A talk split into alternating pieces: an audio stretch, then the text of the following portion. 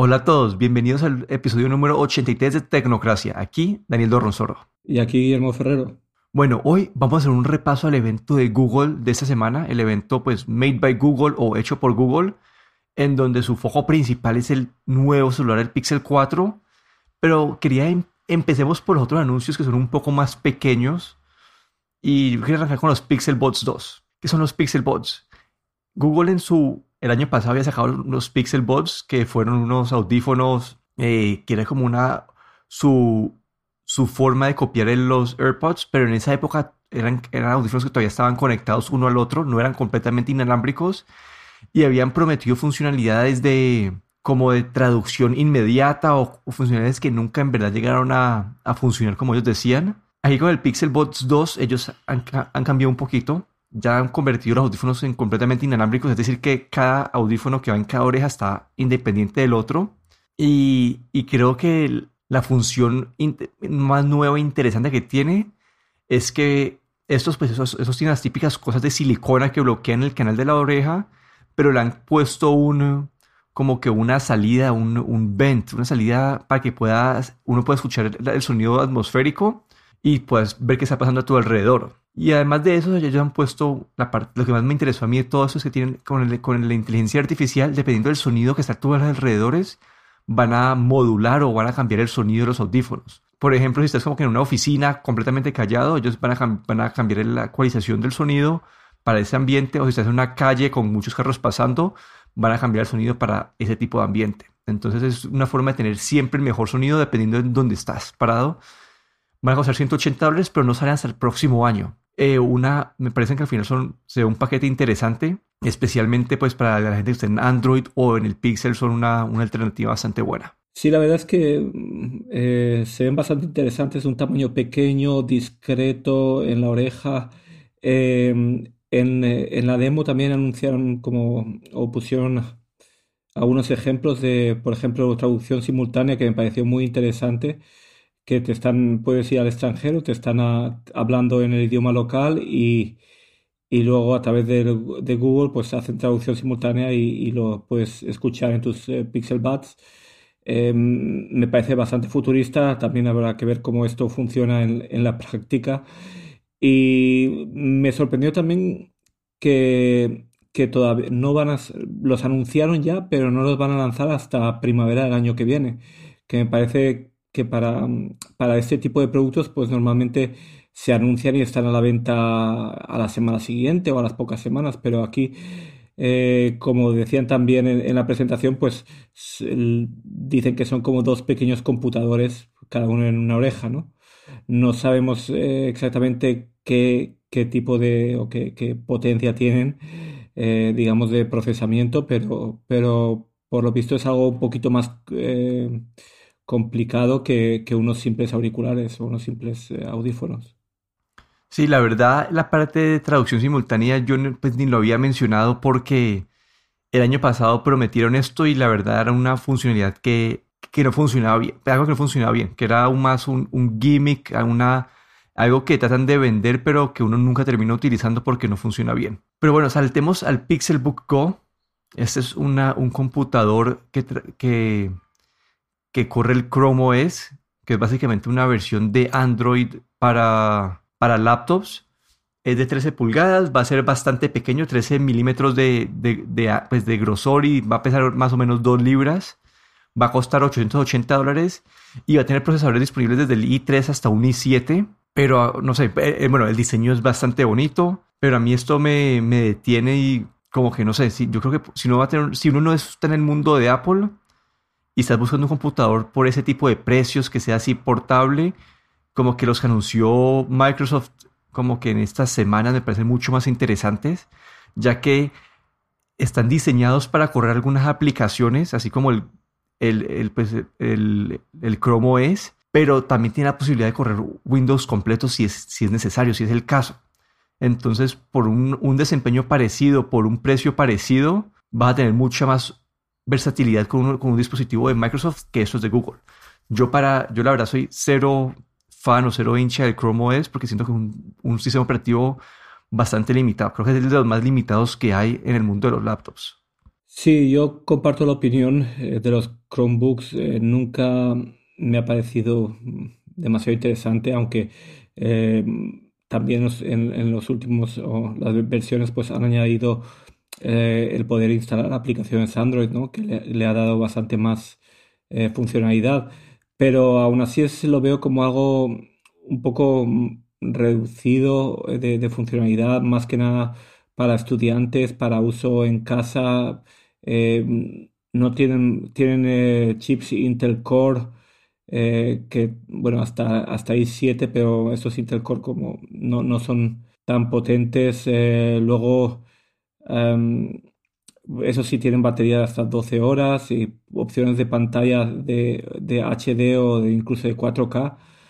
Pero la verdad es que no, no, no, le, no le veo todavía cuál, cuál es el el mercado, digamos, objetivo para, ese tipo de, laptop, porque no llega, no llega a tener toda la funcionalidad de un Windows o de un macOS y, y como comprar un, un eh, o invertir en un laptop para que luego te quedes un poco como limitado, pues la verdad es que no, lo entiendo. Pero bueno, ellos siguen apostando por esto.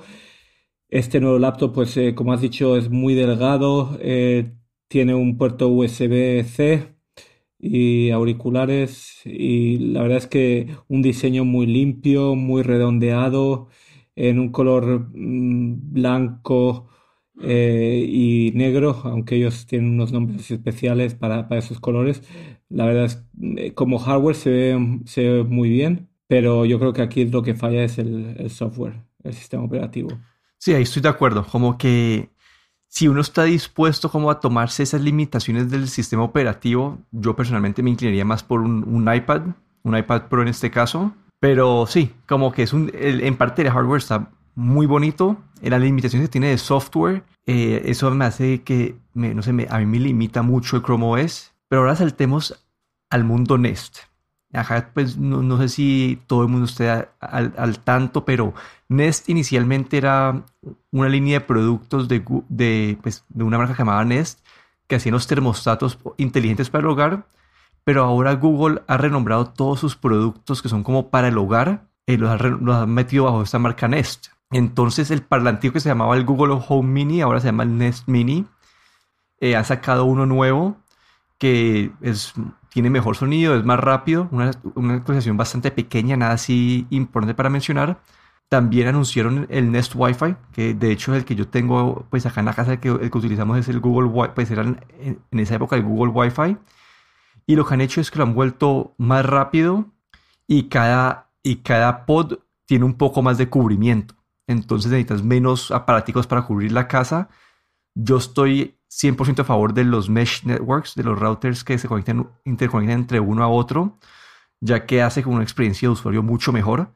Entonces, cuando uno veía los benchmarks, uno veía las, las características de los routers de Google contra contra competencia como los Eero, como algunos Linksys, algunos Netgear, los Google tenían como que el peor desempeño en cuanto a velocidad, pero con esta actualización creo que van a entrar mejor en esa pelea. Sí, la verdad es que estos, ese tipo de routers en mesh, en, ese tipo de, red, la verdad es que sí, que, que hoy en día, pues, eh, pues eh, digamos que son, es la mejor opción que, tiene uno para cubrir, para cubrir su casa o su departamento si es grande.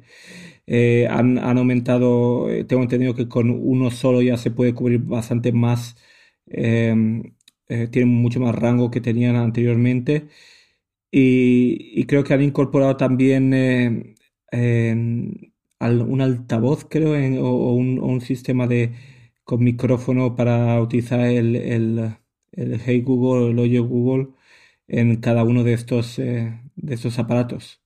Sí, los pacientes han incorporado como que un Google Home Mini o el Nest Mini a cada uno de los routers, que básicamente es una es básicamente es una, forma de meter el, Google en, eh, o el asistente Google en todas las esquinas de la casa. Eso tiene unas implicaciones que no sé si son para mencionar en este episodio, pero eh, vamos a básicamente tener Google en cada esquina. Al tener Google en cada esquina vamos a estar más predispuestos a utilizar este asistente y por lo tanto darle más información a Google sobre nosotros. Esto, esto ahí ya, esto, eso sí es como que un tema de si es bueno o es malo, pero no sé qué opinas vos al respecto de esto. Sí, esto es algo que durante la presentación, pues a mí siempre me hace pensar un poco, ¿no? El, utilizar productos Google en, en, eh, en tu entorno de casa, como, como puede ser tu, tu Wi-Fi, el tener micrófonos de Google en cada esquina de tu casa, me, me hace preguntar mucho, me, me, me, da mucho que pensar en, en la privacidad, ¿no? No, no en pensar en que estos datos eh, se van a se van a digamos a, a colar eh, eh, públicamente, sino el qué hace Google con estos datos, ¿no? Y, y para qué los va a utilizar luego en, en, sus, en su negocio principal, que es mostrarnos publicidad, ¿no? Y, esto siempre me hace que pensar en, estos, eh, qué, es lo que monitorizan en estos routers, qué es lo que monitorizan estos micrófonos y qué información utilizan y para qué. Es algo que, me deja mucho que, pensar. Pero, pero bueno, el producto en sí, pues eh, es, es, la tendencia ahora de estos, de estos sistemas mesh.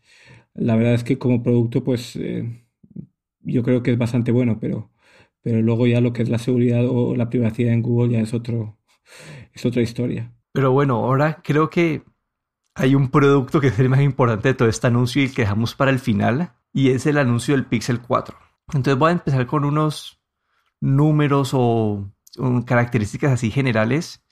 Va a tener el procesador Snapdragon 855, 6 GB de RAM, una, una pantalla pues de buena resolución con 90 Hz, van a ir en colores de negro, blanco y naranja. Eh, va a tener dos cámaras, eh, un, sensor de radar, que esto te va a hacer unos, unos, comentarios, y va a costar 800 dólares el Pixel 4 y 900 el Pixel 4 XL, pues empiecen en, ese valor. Entonces arranquemos, estas, son las características por encima. Yo quería mencionar primero la parte del Face Unlock, como Google ha, quitado el sensor de huellas y ha ido por la, activación de la, pues, con, la cara, así como el Face ID de Apple. A mí personalmente, yo detesto los sensores de huella que están en la parte de atrás. Y después de utilizar el Face ID como se me ha vuelto natural como hacer el, desbloqueo con, con, la cara. Entonces siento que me gusta esta decisión de Google. En un mundo ideal uno tuviera el, el de la cara y también el de bajo la pantalla para uno poder hacer doble autenticación como que la cara y, el, y la huella al mismo tiempo o simplemente usar el que, el que se active más rápido. Pero me parece una, una movida buena de Google. E, y ellos han mencionado, pues tienen una, una función adicional con la parte de Soli, que es su radar, que básicamente te detecta cuando alguien se está acercando al celular y puede activar este, esta cámara de Face Unlock un poco más temprano y hace que toda la experiencia sea un poco más rápida. Entonces, no sé, es una función interesante.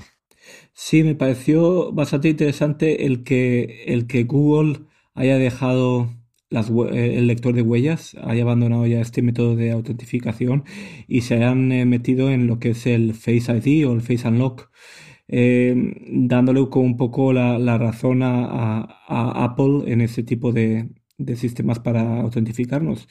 Y luego me parece interesante como lo, que, lo último que has mencionado, pues que para hacer esto la experiencia mucho más rápida ¿no? Eh, de, este desbloqueo del teléfono, pues eh, utilizan este, este radar, este sensor para ya poner, poner el teléfono en previo aviso, ¿no? Como que vas a coger el teléfono para hacer que esto sea mucho más rápido. Y dicen que, que es el, eh, el teléfono con desbloqueo por, por reconocimiento facial más, más rápido, queriendo decir que es más rápido incluso que el de Apple. Listo, y esta tecnología de Soli no solamente tiene funciones de, para el desbloqueo, también ellos promocionan, dicen que esta tecnología te ayuda a mover la mano encima del celular y hacer diferentes acciones como cambiar de canción, devolverte, etcétera, etcétera. Esto es algo que nos recuerda a un celular LG de hace como un año, creo que lo hablamos aquí en el podcast.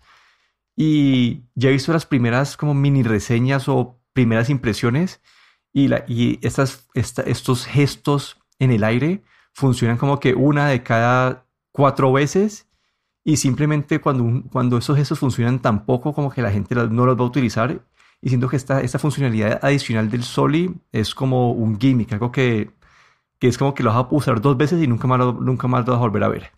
Sí, eh, también estas eh, las mismas reseñas, yo también he, estado viendo que, que es algo que, que funciona una vez y luego cuatro veces no funciona. Y la verdad es que para que esto se haga, pueda, pueda ser útil, realmente debería funcionar al menos el 90% de las veces, ¿no?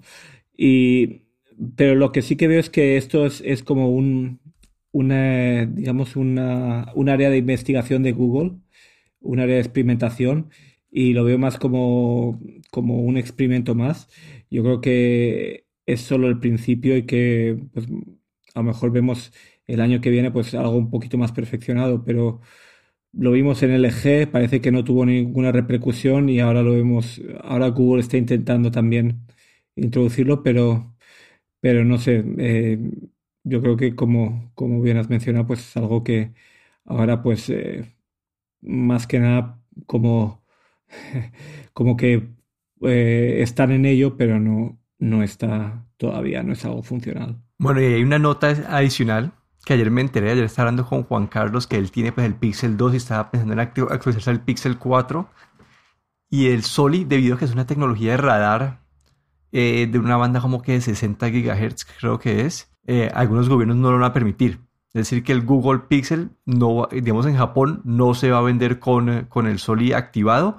No se sabe si Google va a crear dos versiones del celular, una con Soli y una sin el Soli, o simplemente si a estos países los va a vender con el Soli desactivado. Entonces, como que eso es una falla. Siento que es como una novatada de parte de Google de que una de sus funcionalidades más, sí, una de sus funcionalidades que ellos determinan como principales del celular no sea, no vaya a estar disponible en todos los países, dado pues que es una tecnología pues de que usa, que usa frecuencias pues bastante altas. Sí, esto siempre con la introducción de nuevos productos pues tienen que pasar las regulaciones de todos los países y puede que en este caso, pues dependiendo de, la, de la región, seguramente pues no vamos a tener toda esa funcionalidad, pero eh, lo que es curioso es que le dieron bastante importancia en el evento eh, al anunciarlo y, eh, pasaron como unos cinco minutos explicando cómo habían miniaturizado este, este, este sol y este radar y para colocarlo delante de la pantalla.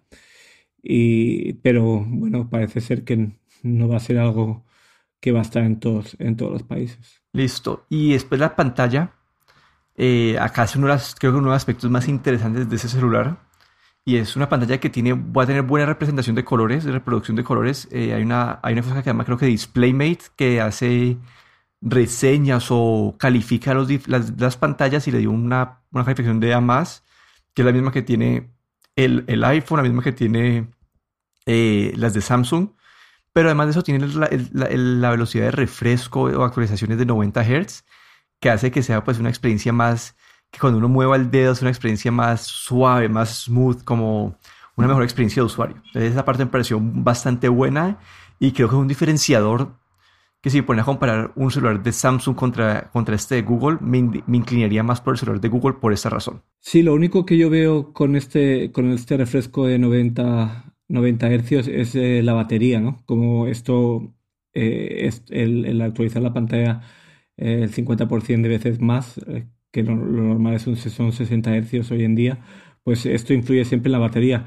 Aunque Google también mencionó que, que la pantalla va a cambiar a refresco de 60 hercios dependiendo de las circunstancias para, para ahorrar batería, pero bueno, habrá que verlo en la práctica.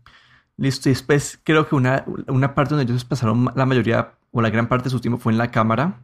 Esta tiene una, cámara, la cámara principal, una telefoto, no la gran angular como es la tendencia en el mercado. Y le han puesto unas, pues al software le han puesto tres funcionalidades nuevas o mejoradas que tienen pues el Live HDR, que básicamente cuando estás tomando la foto vas a poder ver cómo se va a representar esta con el HDR sin, como que sin tener que tomar la foto va a tener una parte que es eh, un, modo de portarretratos mejor. Como que este modo de portarretratos de Google, pues antes había siempre sido de 100% de software. Ahora con la segunda cámara van a, a, poder hacer, pues van a poder ayudar que el hardware les ayude a tomar pues mejor modo portarretratos. Pero a la vez aquí van a empezar a tomarse el portarretratos con la cámara de tele. Es decir, que te toca alejarte más de tu, de la gente si quieres como que utilizar este modo. Un problema que tuvo el, el, iPhone el iPhone 10 y el iPhone 10R eh, y el, pues, el 10S, que era que los portarretratos se tomaban con la cámara de, zoom,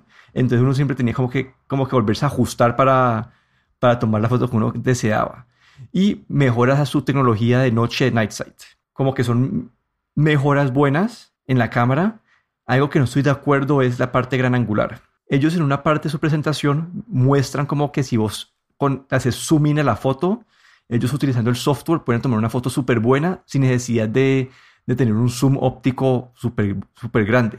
Entonces yo no entiendo por qué, si tiene esa tecnología con el software de poder hacer, de poder utilizar las micromovimientos y tomar como que 100 fotos para y hacerla y juntarlas para tomar una foto mejor, ¿por qué escogieron poner la cámara de telefoto y no la gran angular, sabiendo que ellos pueden hacer este efecto con software?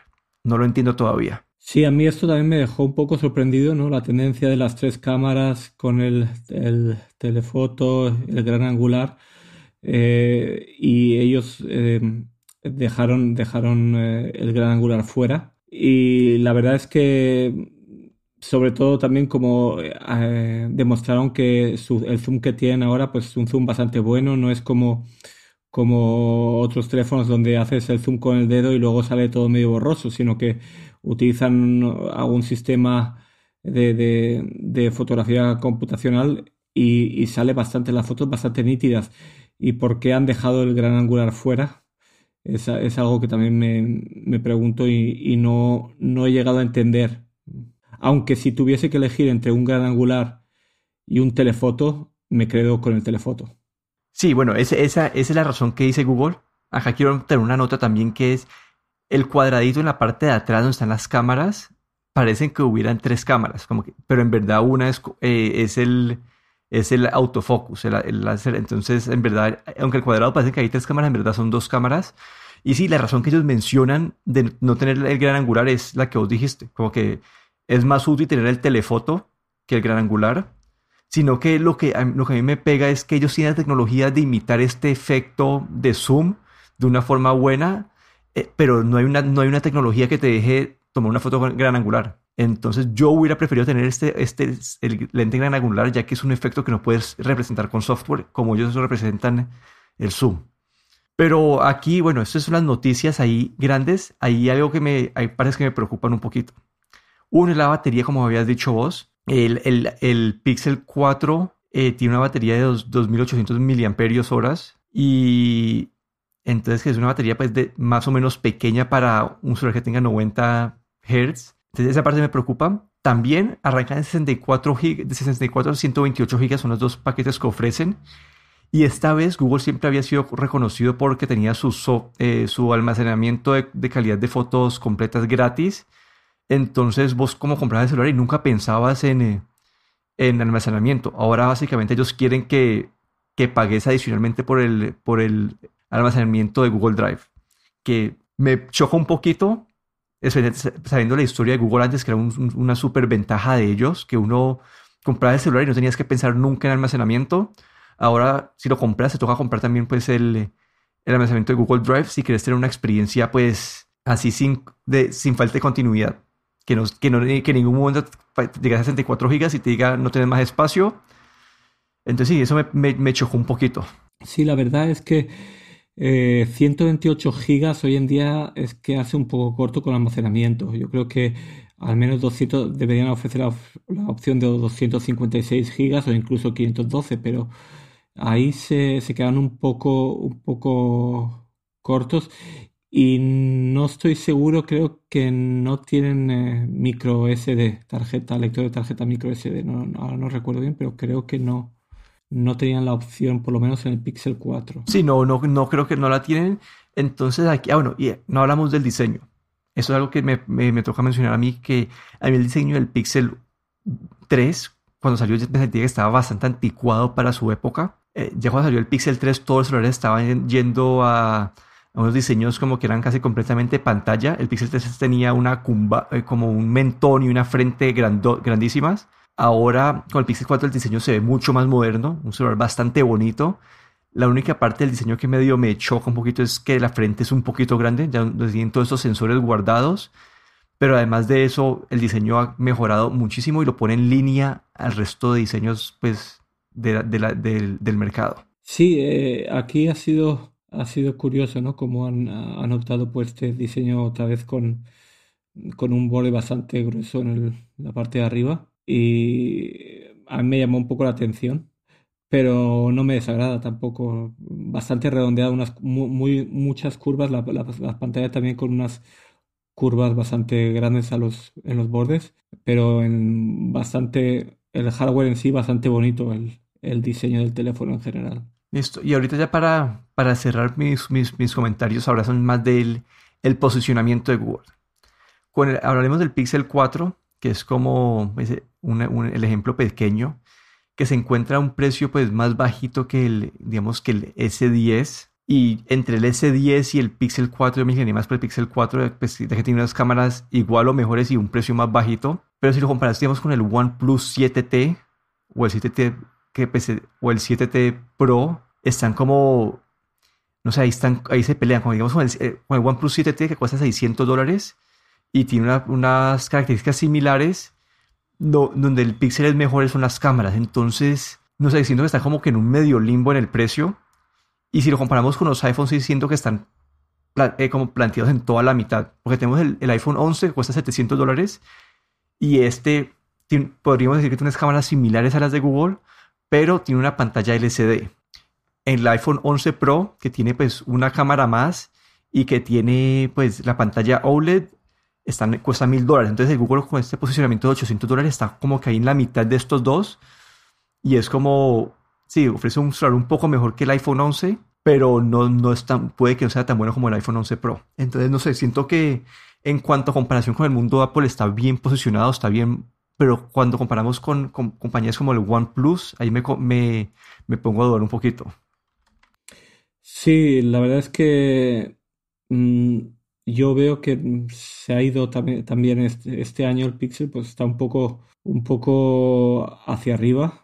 Y, la verdad es que mm, por las características pues te hace, eh, lo veo un poco como, bueno, eh, vemos, vemos eh, teléfonos de características muy similares un poco más baratos y luego vemos los, los, los la gama alta de las marcas como Samsung y Apple que están un poquito más por encima, pero o sea, no, yo creo que debería haber sido un poco más hacia abajo, sobre todo porque al tener solo dos cámaras debería haberse ido a un, precio un poco más barato para competir, por ejemplo, con el OnePlus 7.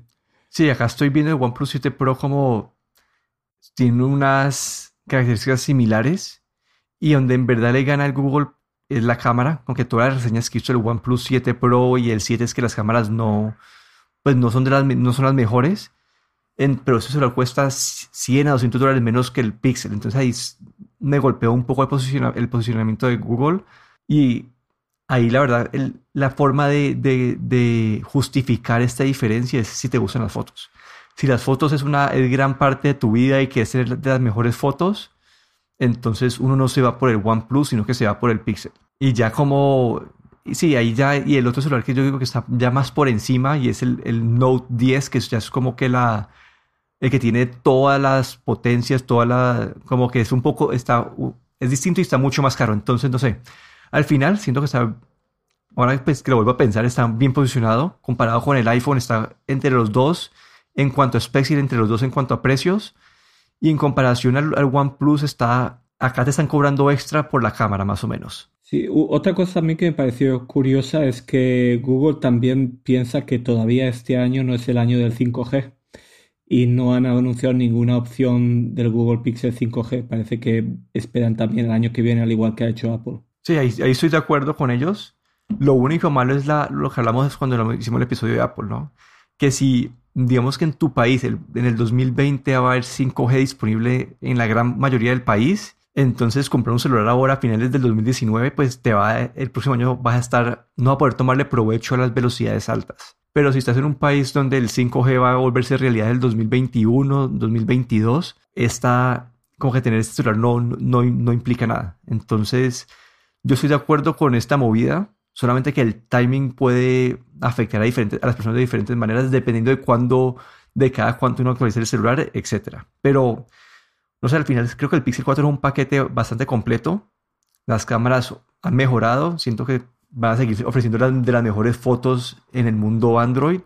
El resto de los specs también han mejorado, el diseño se ha actualizado y es un, y un está en comparación a otros celulares como premium de Android, como los de, los de Samsung, es un precio pues un poco, está más bajito que los de Samsung.